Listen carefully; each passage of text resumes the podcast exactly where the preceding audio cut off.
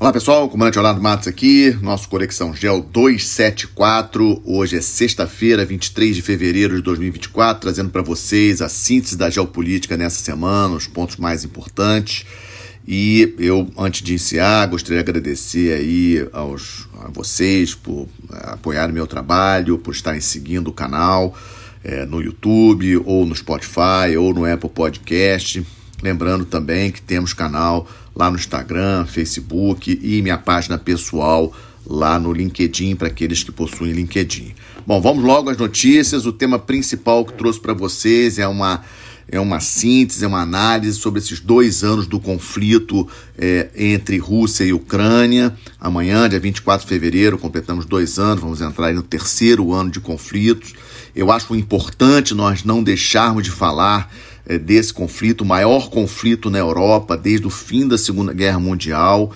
É um conflito que envolve um país membro permanente do Conselho de Segurança, cheio de armas nucleares, que é o caso da Rússia, então temos sim que falar sobre esse conflito. Rapidamente, alguns tópicos importantes. Primeiro, lembrar vocês daqueles meses que antecederam o início da, do conflito propriamente dito, o início da invasão, todas aquelas negociações que ocorreram.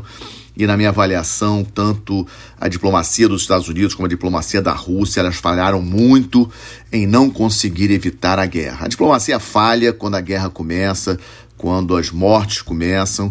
E logo depois do início do conflito, as primeiras notícias que nós tínhamos, as primeiras observações era a Rússia vai rapidamente invadir Kiev, o Zelensky vai fugir, afinal de contas o Zelensky é, era um comediante, o Zelensky não vai ficar em Kiev. Bom, é, a avaliação de muita gente, e, e, especialmente dos, do, alto, é, do alto comando da Rússia, é, se mostrou errada. A Ucrânia conseguiu resistir o principal ataque russo contra o seu país, aquele ataque que foi em direção à capital. A ideia russa, tudo leva a crer, era efetivamente tomar Kiev, retirar Zelensky do poder e colocar ali um presidente pró-Rússia. Pronto, aí estava resolvida a situação. Era isso que a Rússia queria. Quando a Rússia não conseguiu fazer isso, a Rússia então é, deu prioridade para o flanco leste, o leste da Ucrânia e a parte sul da Ucrânia, tentando ali fazer como se ali um, é, uma, um bolsão ali, um colchão ali de proteção, tanto em relação à Crimeia, vamos lembrar que a Crimeia já era da Rússia desde 2014, teve aquele plebiscito na Crimeia, logo em seguida tropas da Rússia invadiram a Crimeia, então desde 2014 que a Crimeia já era da Rússia. E aquelas duas províncias da Ucrânia a leste que estavam em guerra civil com a Ucrânia, Lugansk e Donetsk, Luhansk e Donetsk, que a Rússia reconheceu, né? E depois, em setembro de 2022, a Rússia anexou como parte do território russo. Então, hoje, é, como que efetivamente a guerra está, né? Uma frente ali bastante é, é, militarizada entre os dois países, cerca de 20% do território ucraniano hoje é, com tropas russas uh, ocupando. Muito difícil. A Ucrânia mostrou no ano passado que a tal contraofensiva não deu certo, a Ucrânia não conseguiu avançar em cima é, da Rússia e no terreno atualmente, pelo contrário, a Rússia está sim é, avançando, pouco, mas está avançando. Como falei para vocês, é, na, na sexta-feira da semana passada, conseguiu consolidar a vitória numa, numa cidade a leste da Ucrânia, cidade de Avdinka, Advinka, né, na região ali de Donetsk. Em linhas gerais, um, alguns pontos importantes para chamar a atenção de vocês. Essa guerra na Ucrânia é um misto de Primeira Guerra Mundial, ou seja, com é, o, trincheiras, é, com é, é, ações de corpo a corpo, com campos minados e, ao mesmo tempo, guerra do futuro, guerra de ficção científica, com uma quantidade enorme eh, de drones, quase todos os dias nós assistimos aí, é, vemos no noticiário notícias de drones, tanto aéreos, né, veículos não tripulados aéreos, como também navais.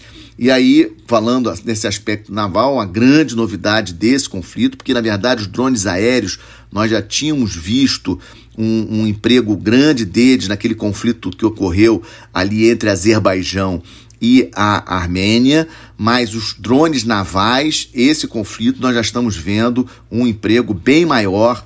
Vários navios russos foram atacados por drones navais da Ucrânia, inclusive com alguns sendo afundados por drones navais da Ucrânia. Então acredito que isso também seja uma novidade nesse conflito bastante interessante. Do ponto de vista é, macro, do ponto de vista estratégico, político estratégico, duas derrotas importantes para a Rússia já.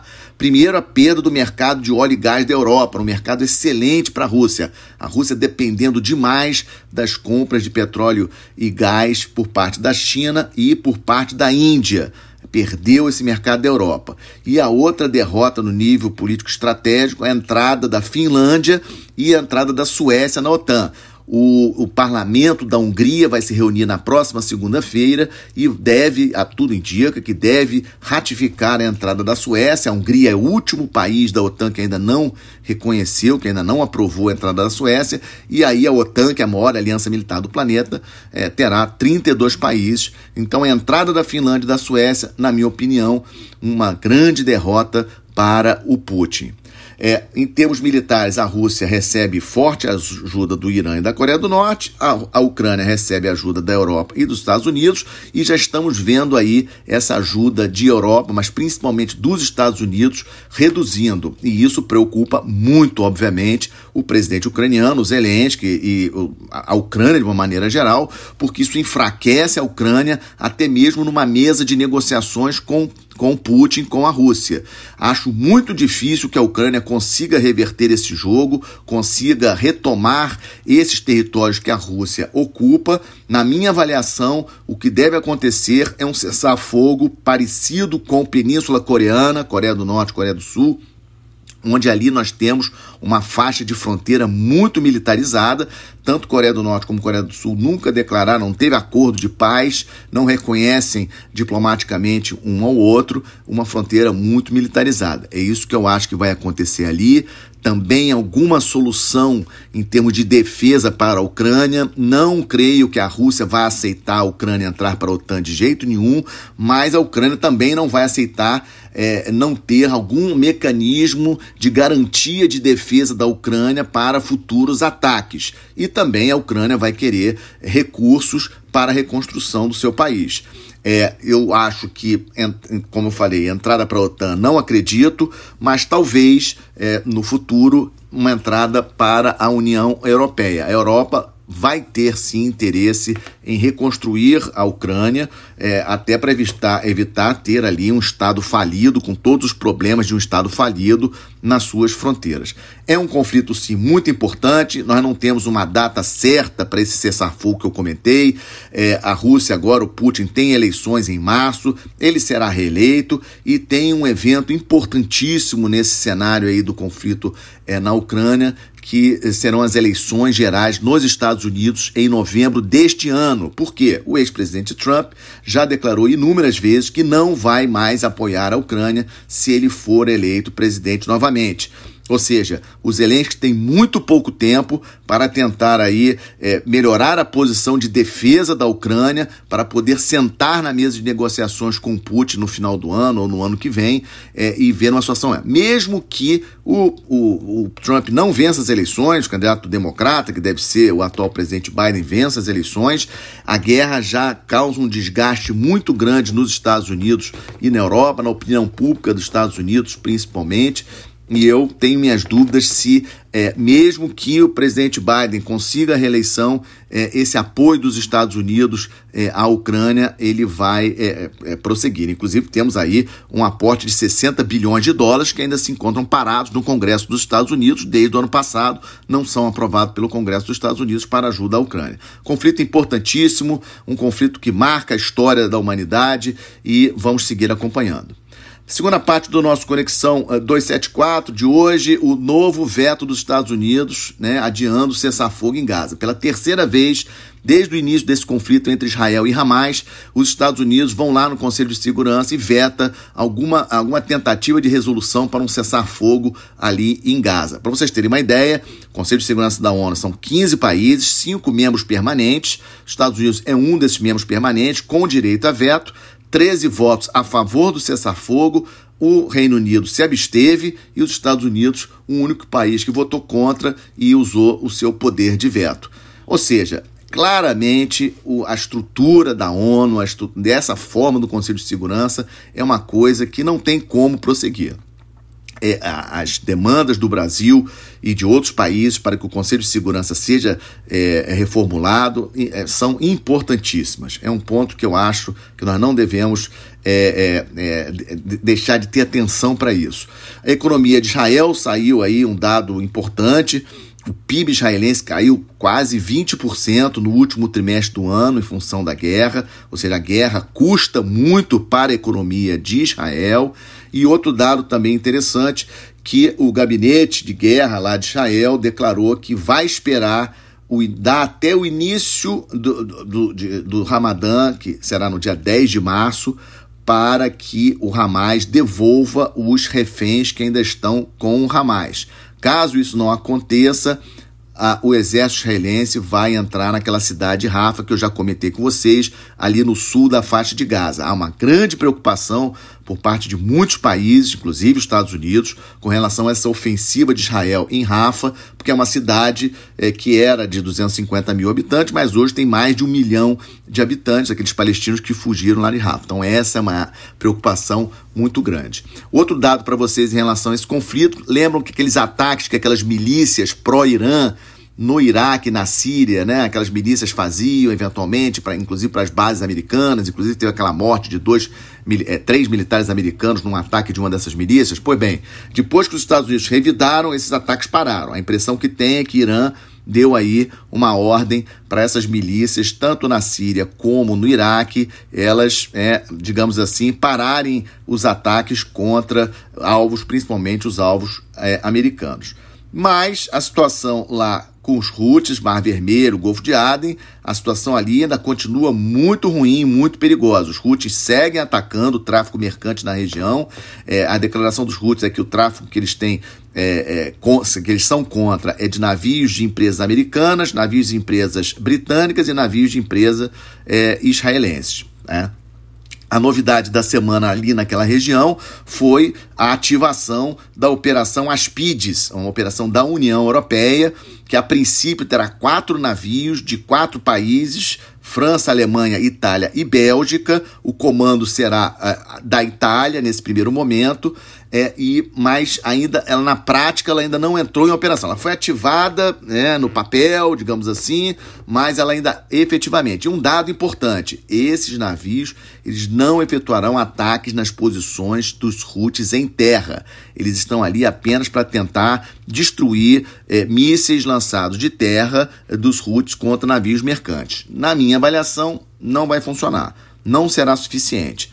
A única maneira de deter os Houthis ou é influenciando o Irã para mandar os Houthis parar, parar com os ataques, reforçar o bloqueio naval em relação ao IEM como um todo, para não deixar a ajuda do Irã chegar aos Houthis, isso é importante, a gente tem que reforçar que os Houthis só estão conseguindo fazer o que eles estão fazendo porque eles recebem armas do Irã. Então, tem que ter um bloqueio naval ali, é, com muita, é, muita atenção aos navios que chegam a portos do Iêmen levando é, munição, armamento, mísseis principalmente para os Houthis. E ataques nas posições em terra dos Houthis para tentar reduzir esses, esses ataques que os Houthis estão perpetrando contra o tráfego mercante, que está causando aí, grandes prejuízos aí para a navegação mundial. Canal de Suez aí, é, quase metade aí da receita do canal de Suez é, caiu no mês de janeiro por conta do, do desvio né, do tráfego mercante mundial.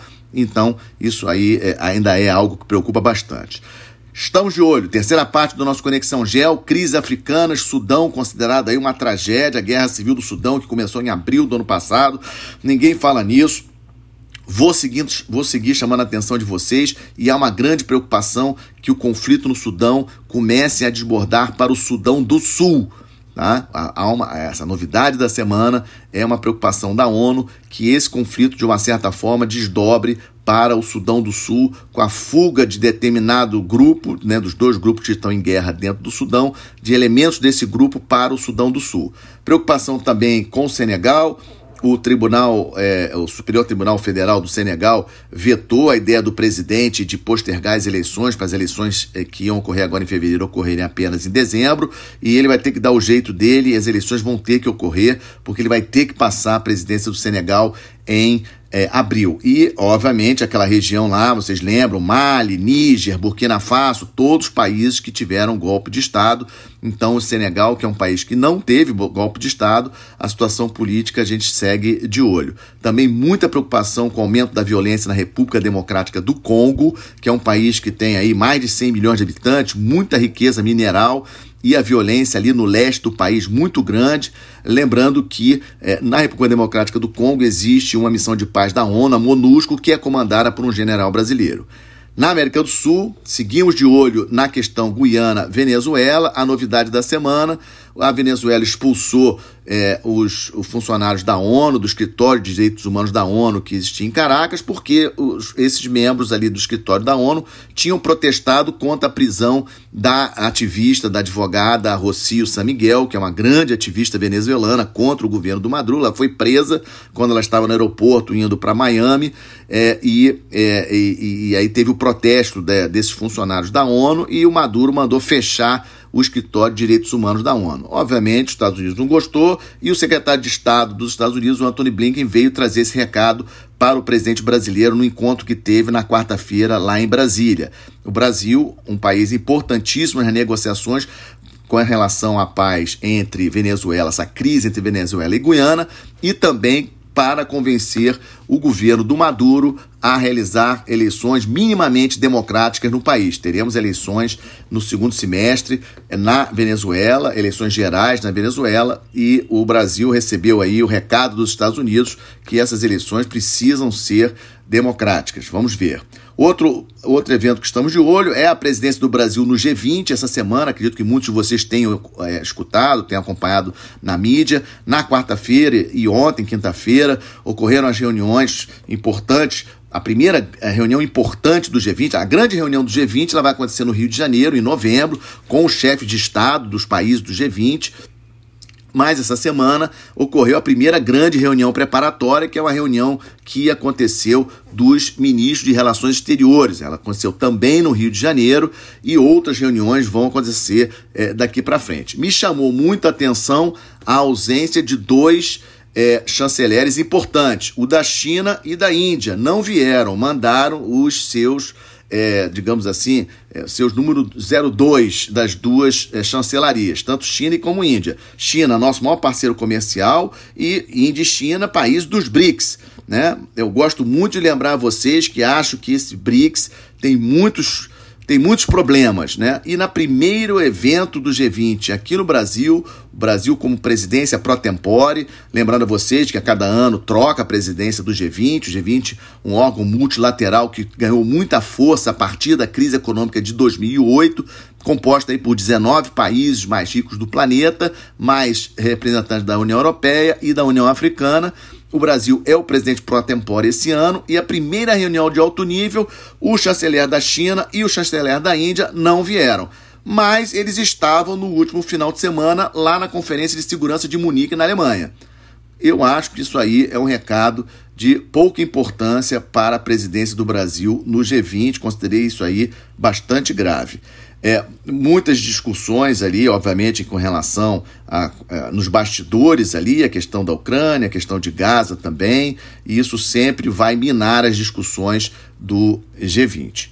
E terminando, estamos de olho, sempre preocupado com a situação internacional. A Somália ratificou aí, o Congresso, o Parlamento da Somália ratificou um acordo com a Turquia de 10 anos. A Turquia vai é prover treinamento e material para a Marinha da Somália pelos próximos 10 anos para proteger as águas somalis. É um dado interessante, um dado para a gente acompanhar. Aquela região do chifre da Ásia já tem essa da África, já tem aquela questão ali dos Houthis é, é, no estreito de Bab el-Mandeb, ali na, no Golfo de Aden, Mar Vermelho, e a Somália, que fica ali também, a Turquia entrando aí com um ator interessante. Vejam a importância da Turquia, vejam o peso da Turquia no sistema internacional. Aliás, Turquia é membro da OTAN e Turquia também do G20. Para fechar o nosso Conexão G, uma boa notícia que eu recebi de um de vocês, né? Agradeço por ter enviado essa notícia. É, a Finlândia revelou um dado muito, muito bacana. Ela conseguiu reduzir. A Finlândia era conhecida como um dos países com índice de suicídio muito grande, para vocês terem uma ideia. Em 1990, é, com uma população de 5 milhões, 1.500 mortes por suicídio na Finlândia. A Finlândia tinha um índice de suicídio muito grande e o dado de 2022, que saiu essa semana, indicou que a Suécia, que a Finlândia conseguiu reduzir em 50% o número de suicídios. Como que ela conseguiu fazer isso? Educação treinamento para os profissionais de saúde, treinamento para os profissionais de educação, para detectar nos jovens aí indícios de problemas de suicídio. Então eu achei uma excelente notícia, já tive a oportunidade de visitar a Finlândia e eu acho que o exemplo da Finlândia, que conseguiu reduzir aí as mortes por suicídio aí em 50% nesses 30 anos por conta da educação, é sim uma excelente notícia. Com essa, com essa grande, essa excelente notícia, fecha o nosso Conexão GEL 274, agradecendo vocês pela pelo prestígio, pela confiança no meu trabalho. Se gostaram, deixe o seu like lá no YouTube, compartilhe com os amigos que ajudam a impulsionar o canal. Muito obrigado, excelente final de semana, até a próxima sexta-feira.